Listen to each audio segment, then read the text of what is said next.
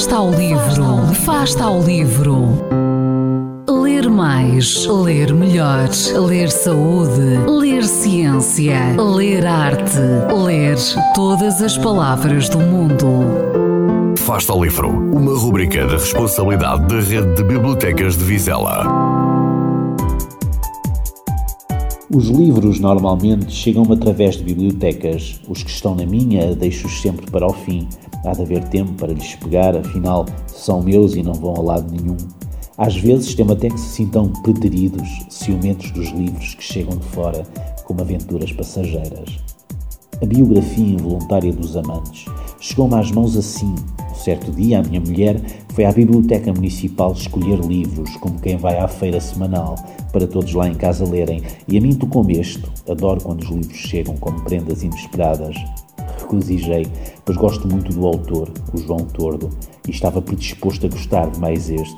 E a verdade é que não me desiludi. Há neste livro o funambulismo existencial ensaiado num livro anterior, chamado As Três Vidas, em que o narrador, um professor universitário, nos oferece ingresso privilegiado para a história passada entre o poeta mexicano Saldanha Paris e Teresa.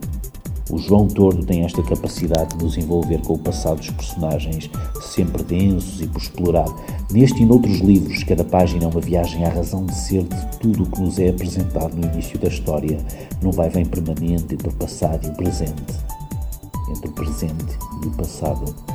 É deste exercício de quase catarse narrativa que nasce esta biografia. Quanto à trama, desencadeia-se no momento em que o poeta e o professor atropelam um javali numa viagem de carro até Santiago de Compostela.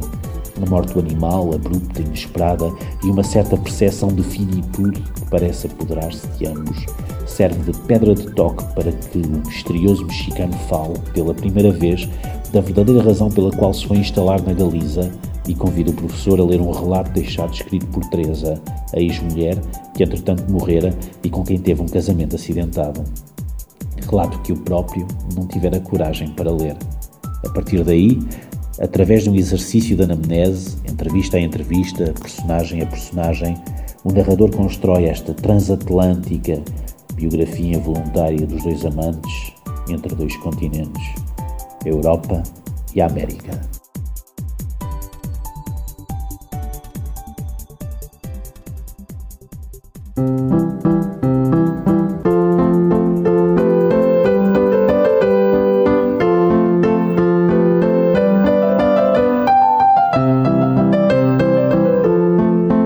Ao livro. Quem lê nunca está só.